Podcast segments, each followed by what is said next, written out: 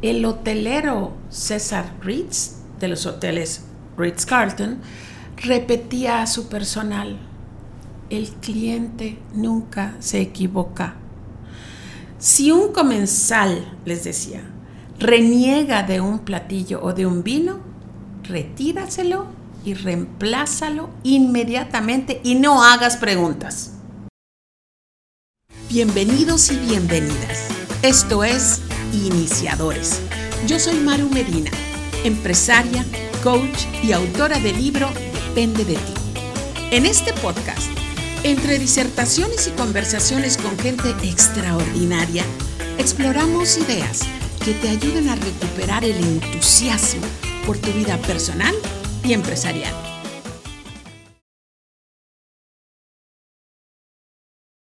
Hace unos días, al visitar una de las tiendas de galletas donde también servimos café, noté que la forma en que la chica del mostrador estaba ofreciendo una promoción de café, pues no era la correcta.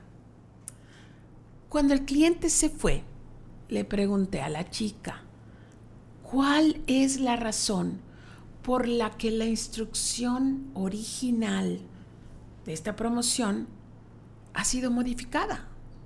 ¿Por qué la cambias?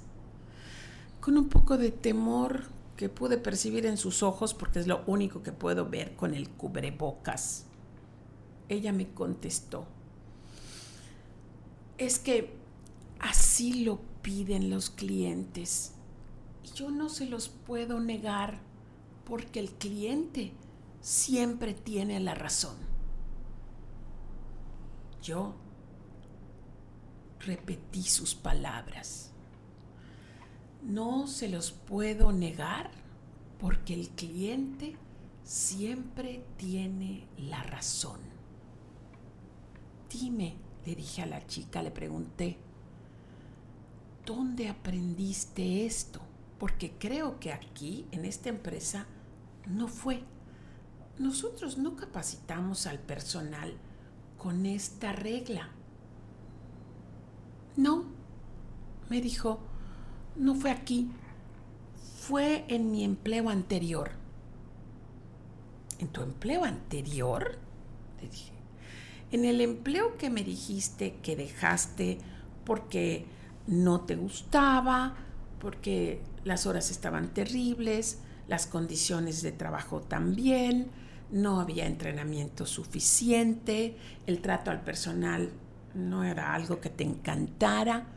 ¿Me estás diciendo que al menos a los clientes sí se les trataba súper bien con esta regla de que tienen razón?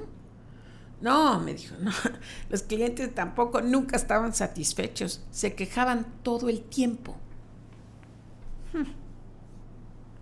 Se pone uno a pensar, el cliente siempre tiene la razón. Una vez en una editorial de un periódico español, y si lo aclaro, era español, no era norteamericano, el editorialista aseguraba que la frase el cliente siempre tiene la razón ha hecho más daño en la relación empleado-jefe que ninguna otra creencia que ninguna otra norma. La verdad es que no me acuerdo del nombre de ese editorialista, pero sí recuerdo que aseguraba que no es la razón lo que los clientes tienen per se, sino que tienen una cosa mucho mejor para el cliente. El cliente tiene el poder. ¿Qué poder? El poder de decidir si te consumen o no, si dejan tu dinero contigo, con tu producto, con tu servicio o no. El poder de elegir dónde dejan su dinero.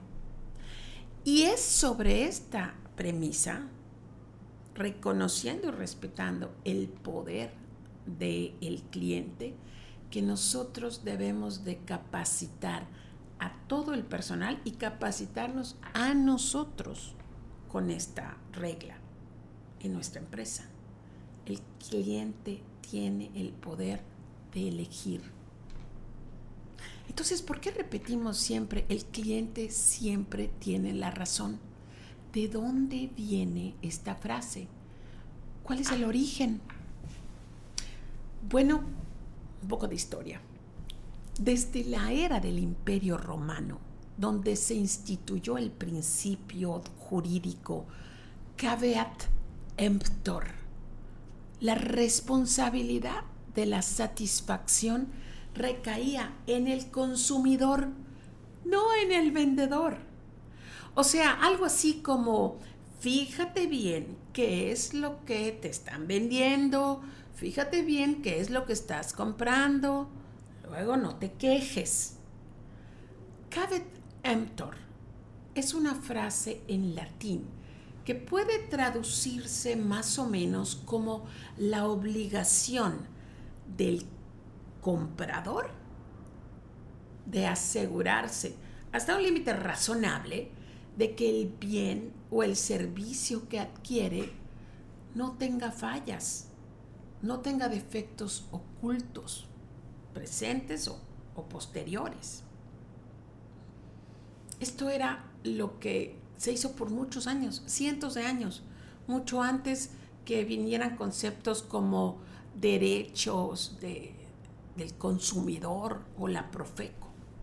Porque imagino que en aquel tiempo, como ahora, muchos clientes y sobre todo como hasta ahora, clientes poco sofisticados o poco informados adquieren bienes y productos con una fe absoluta de quien lo está vendiendo sin tomar la responsabilidad de investigar un poco más allá y checar que lo que se está comprando está siendo verdad.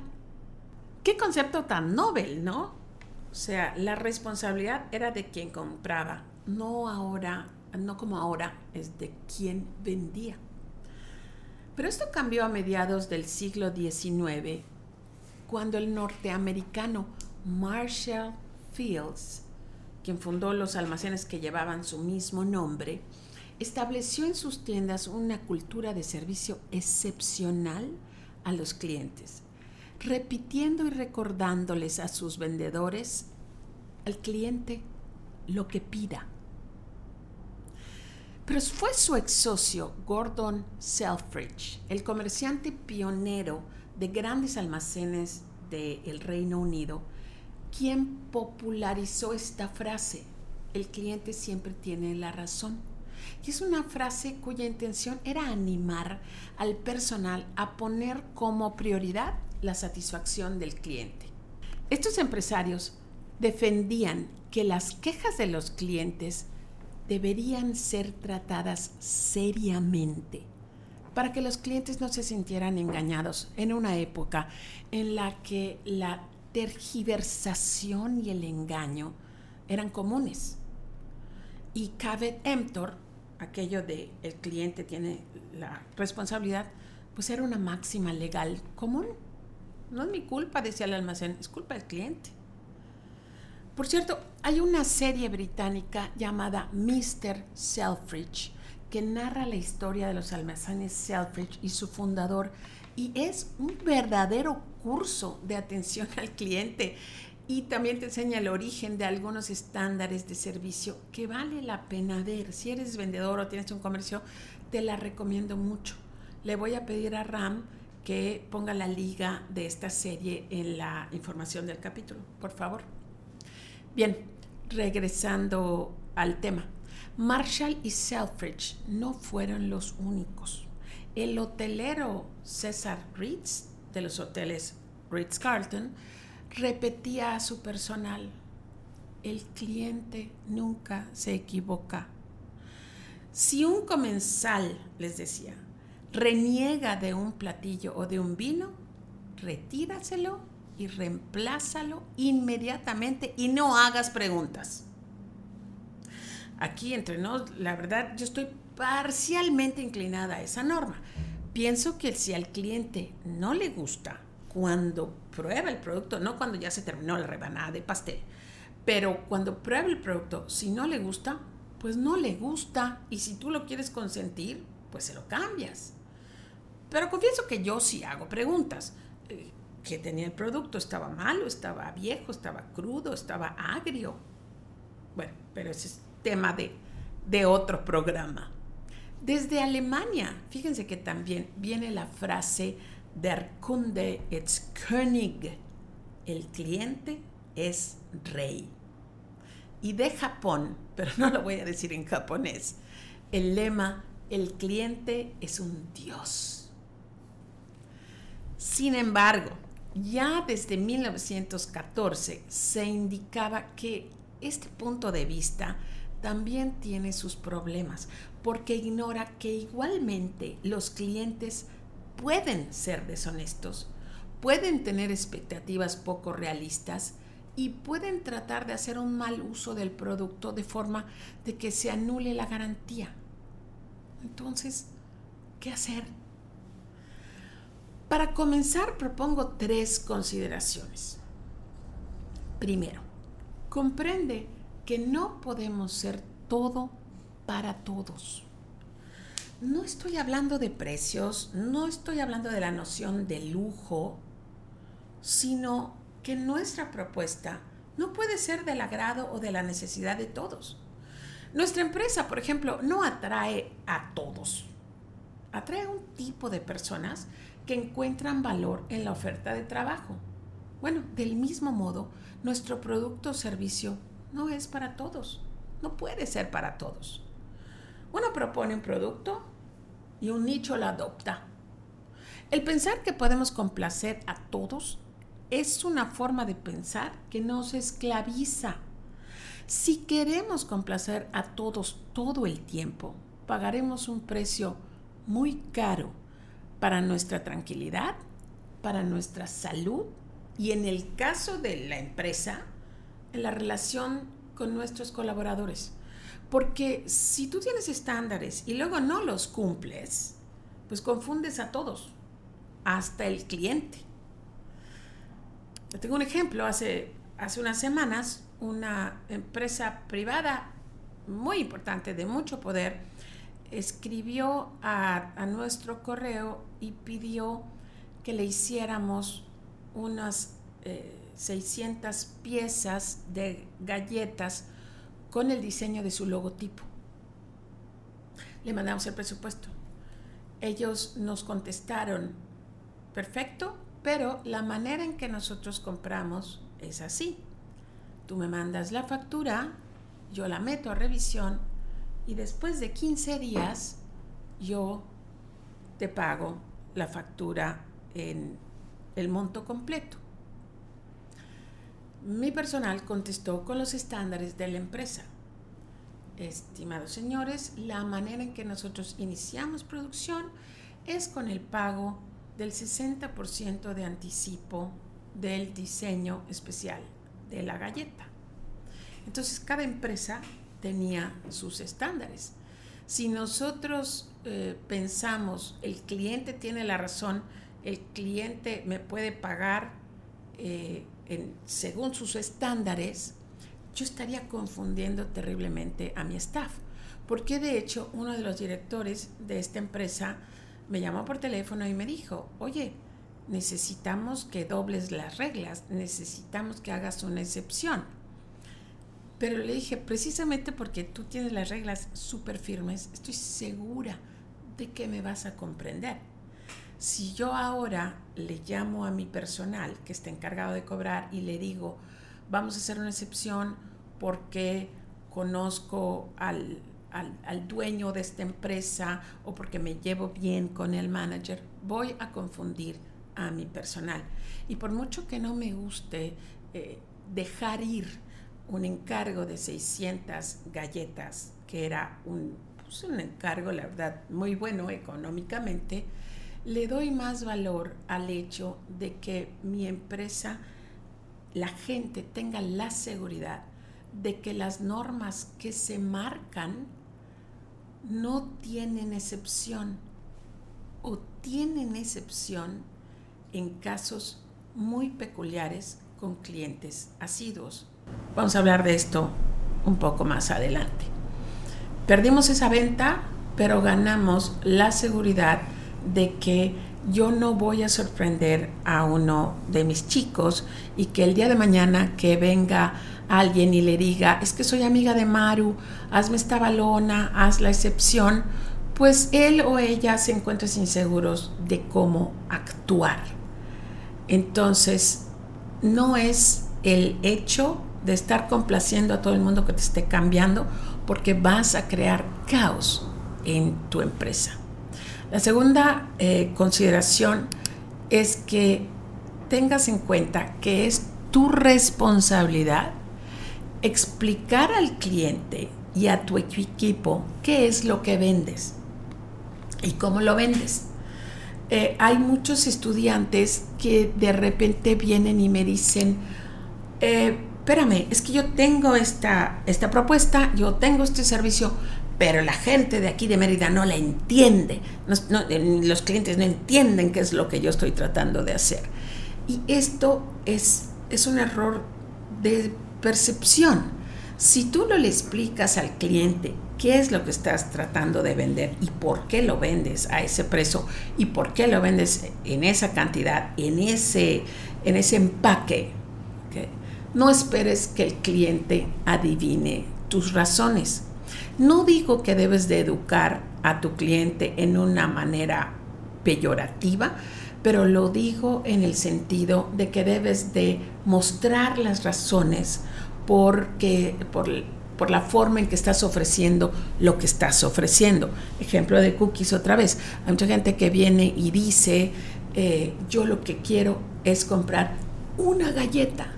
Véndanme solamente una galleta. Y nosotros vendemos las galletas en paquetes de seis eh, galletas, en paquetes de media docena. Y la gente que está cuidando la línea o que no quiere comer mucho azúcar, no entiende esto pero nosotros les hacemos saber, no que les agrade a la gente saber esto o no, de que realmente la empresa no pudiera existir si solamente vendemos de una galleta en una galleta. Hay una razón por la que el producto o servicio que tú ofreces se ofrece de esta manera. Y si luego la experiencia, los clientes, la economía, las circunstancias cambian y tú cambias para mejorar, pues hazlo. Pero no esperes que la gente entienda solamente porque tú lo ofreces, porque estás haciendo lo que estás haciendo. Otro consejo, conoce a quien te compra. Para que lo puedas complacer, lo tienes que conocer tú no puedes querer y consentir a alguien que no conoces. Pero ¿cómo vas a conocer a tu cliente? Muy fácil. Solamente, primero, observando y documentando. ¿Son hombres? ¿Son hombres y mujeres? ¿Son jóvenes? ¿De qué edad? ¿De dónde vienen? ¿A qué hora vienen? ¿Qué busca? ¿Qué, qué le gusta? ¿Qué le disgusta? hay muchas cosas más que el cliente sabe o nos pudiera decir, pero simplemente con verlo no lo vamos a saber. Por eso hay que preguntarle. Pero ¿cómo? ¿Cómo le preguntamos al cliente qué le gusta, qué le disgusta, de qué color, de qué sabor, de qué precio? Bueno, eh, hay un método de cuestionarios que a la mayoría de la gente no le gusta. A nadie le gusta que al final de su comida o antes de que le cobren sus pantalones tenga que contestar una encuesta. Pero si tú pagas por la información, el asunto cambia. Si tú le ofreces a tu cliente eh, participar en alguna rifa, tener algún descuento, eh, algún regalito de un token, un, llavero, un extra en el producto que tú estás haciendo, es más probable que la gente que sienta que va a recibir algo a cambio pueda darte esa información. A esto se le llama pagar por la información. Y entonces cuando tú ya vas a dar algo a cambio, la gente ya te puede decir dónde más compra el producto que tú vendes o similar a lo que tú vendes eh, cuáles son los horarios que prefiere, cuáles son los rangos, los empaques, los colores, incluso la música que le gusta oír cuando llega a la tienda. Todo te lo puede decir, pero recuerda que no te lo va a decir solamente porque le preguntes. Tiene que sentir la gente que su tiempo está siendo valorado y que va a recibir algo a cambio. Y por último, enseña a tu personal, una vez que tú descubras quién es este cliente, enseña a tu personal a ser cordial con todos, pero entrénalo a servir a tu nicho, entrénalo a hablar, a mirar, a satisfacer, a dialogar con tu nicho. Recuerda, que no se trata de darle ciegamente la razón al cliente, sino de comprender al grupo de personas que te busca para que el poder que esta persona tiene lo utilicen para escoger comprar en tu empresa y no en las demás. Gracias por escuchar y compartir Iniciadores las entrevistas. No olvides suscribirte a nuestro canal y seguir todas nuestras redes. La dirección y edición está a cargo de Ramsés Rodríguez. Grabamos en el estudio de Meridiano Cero, aquí en Mérida, Yucatán. Esta es una producción de Maru Medina